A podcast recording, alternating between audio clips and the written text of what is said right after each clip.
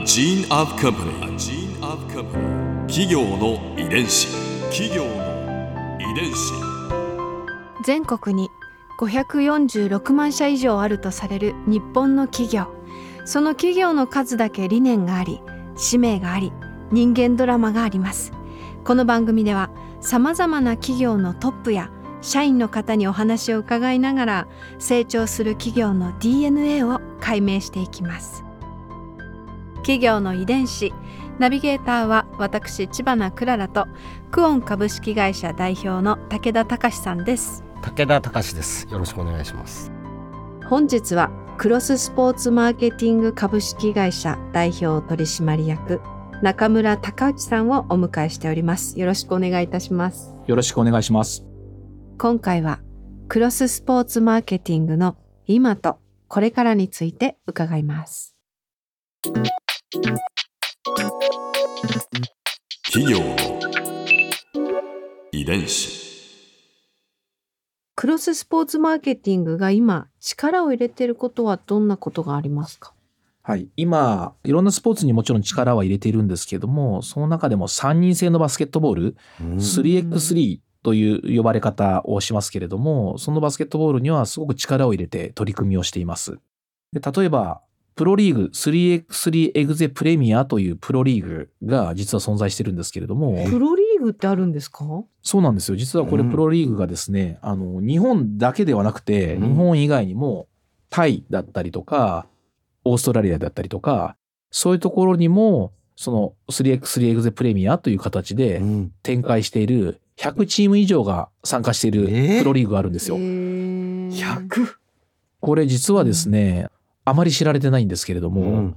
まあ一般的には体育館とかうん。アリーナとかっていう、まあ、人を集められるところに人を集めて、チケットを販売することによって中に入っていただいてうん。試合を見ると。でその中に入っていただかない方に向けてテレビの放送があったりとかインターネットの中継があるっていうのが、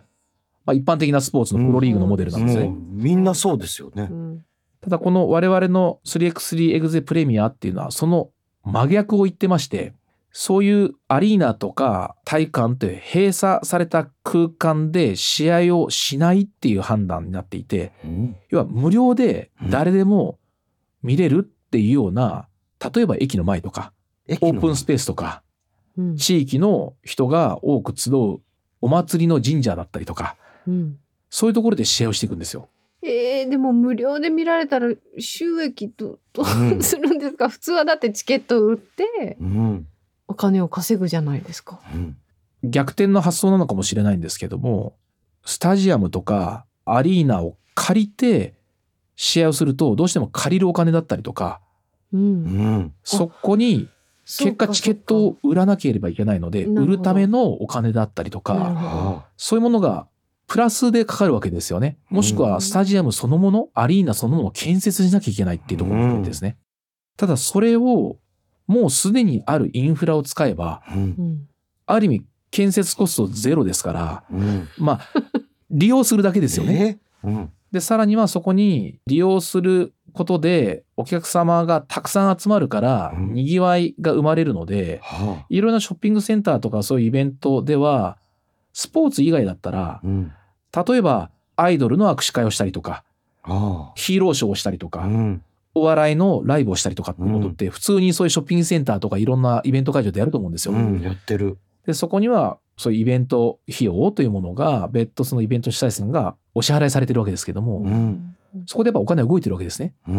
んそう逆に我々3人制のこの 3x3 エグゼプレミアっていうのは、そういうお金でうん。試合を呼んでくださいと。はあ。で、呼んでもらったら逆に握手会でもうん。トークライブでも、皆さんそれショッピングセンターとかでタダで見られてると思うんですけども、うん。普通に見てられると思うんですよ。うん。来られた方が。う。ん。それのスポーツ版なので、ええじゃあ全国いろんなところにノマドスタイルで旅人スタイルでいろんなとこを試合会場にしちゃうってことなんですか？そうです。なんで、すごく特徴的なところで言うと、例えば平安神宮であったりとか、神宮神宮もしくはえ焼津の漁港だったりと漁か、港？どういうこと？タイで試合をするときは、うん。あの、ヒンズー教の寺院の前であのお借りしてやったりとか、もうすごいですね。企業の遺伝子。このうん。3x3 のプロがあるっていう風なお話ですけどプロ選手として食べていけるんですか？うんはい。ここも一つこの 3x3 エグゼプレミアの大きな他のプロリーグとの違いの一つなんですけれども、今、複数のお仕事なり、専門性を持った働き方をされている方って、すごく普通にいらっしゃると思うんですよね。一つの仕事、会社に所属しながらも副業うんで他の仕事をしたりとか、うんえーフリーランスとしてまた別途自分で会社を持ってやったりとかっていうことって今世の中普通になってきてると思うんですよね。なるほど。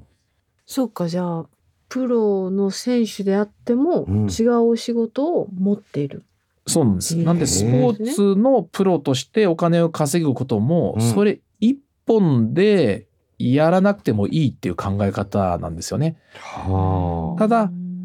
プロのバスケ 3x3 プレイヤーである時間なりそのプレイに対してはちゃんとプロフェッショナルとしてのお金をお支払いするっていう形になってるんですよ。あ。プロ選手だからね。プロ選手だからうんただその全ての人生をうん 3x3 に拘束して、うんそれに対しての年俸というか報酬を払うという考え方ではなくて、うんうん他にも才能を持ってられるからうんそれはその他でお仕事をされてるだろうし、活躍されてるからそれはそれでまたマルチのキャリアを実行していただければいいかなというふうに思ってるんですよね。なるほど例えば選手の中ではどんな職業をされてらっしゃる方がいるんですか？これ逆にですねうん世の中にある企業うん。本当にどれもやられてるっていうえ？形です。でまあ、弁護士がいたり会計士がいたりとかっていうのはもちろんそういうすごく分かりやすいダブルキャリアもありますし会計士兼プロ 3x3 プレイヤーです、プレイヤはい、うーん。もちろんタレント兼プロバスケプレイヤーっていうのもいるし。ーいろいろ多様なそれこそ。はうん。これは皆さんにいつも伺っている質問なんですけれど100年後の未来クロススポーツマーケティングはどんな会社になっていると思いますか？またはどんな会社になっていてほしいですか？やっぱり今私もスポーツをビジネスパーソンとして関わって仕事をしてますけれどもどんな仕事なの？とかちょっとやっぱりイメージが世の中湧かないところなんか特殊な仕事をしてるんじゃないかっていうふうにやっぱり思われる仕事のうちの一つかもしれないんですよね。うんただ100年後と言わず近い未来スポーツで選手とか監督とかコーチとかトレーナーとかっていうことじゃない形でも普通に仕事として関われるような社会になってたらいいなと思っていて例えば自動車業界で言ったら自動車業界で働いてますって方ってすごくたくさんいらっしゃると思うんですよ。そうするとそれってすごく社会に広がった産業として成立してる社会になくてはならない誰にとってもなくともならない状況になってるっていうことの証なんだと思うんですよね。スポーツ産業も限られた一部の人がその産業に関わってるのではなくて普通の仕事になっている。誰もがスポーツも仕事の一つとして選手とかでなくてもできるような社会になっているとすごくいいなと思っていてクロススポーツマーケティングも含めてそういうような社会産業環境になっているとうん。いいなとは思ってます。ここで Clara's Viewpoint今回印象に残ったのはこの 3x3 のその選手たちのこうパラレルキャリアのお話でしたね。なんかこうまあいろいろそのずっと学生時代にバスケットをやってきたかもしれないでプロになる人たちは一握りでプロの道に進まなかった人たちのそのバスケットへの情熱の受け皿になっているっていうのはすごくこう意義のある存在なんじゃないかなと思ってお話を伺っていました。だってこう B リーグには入れなかったけどもしかしたらちゃんとこう自分の生計はきちんと立てる本職があってそれと同時に好きなバスケットにも打ち込めるかもしれないっていうだけで幸せになれる人がすごくたくさんいるかもしれなくって。それってきっとこう中村さんが今夢を見て思い描いている景色にすごくこう近いっていうかそれがどんどんどんどん積み重なっていけば大きな大きなビジョンに景色になっていくのかななんて思っておりました。企業の遺伝子。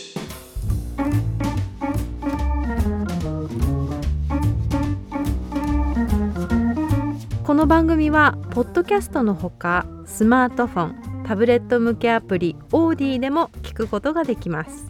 お使いのアプリストアからダウンロードして企業の遺伝子のページにアクセスしてみてくださいね。それでは来週もまたお会いしましょう。企業の遺伝子ナビゲーターは私千葉なクララとクオン株式会社代表の武田隆でした。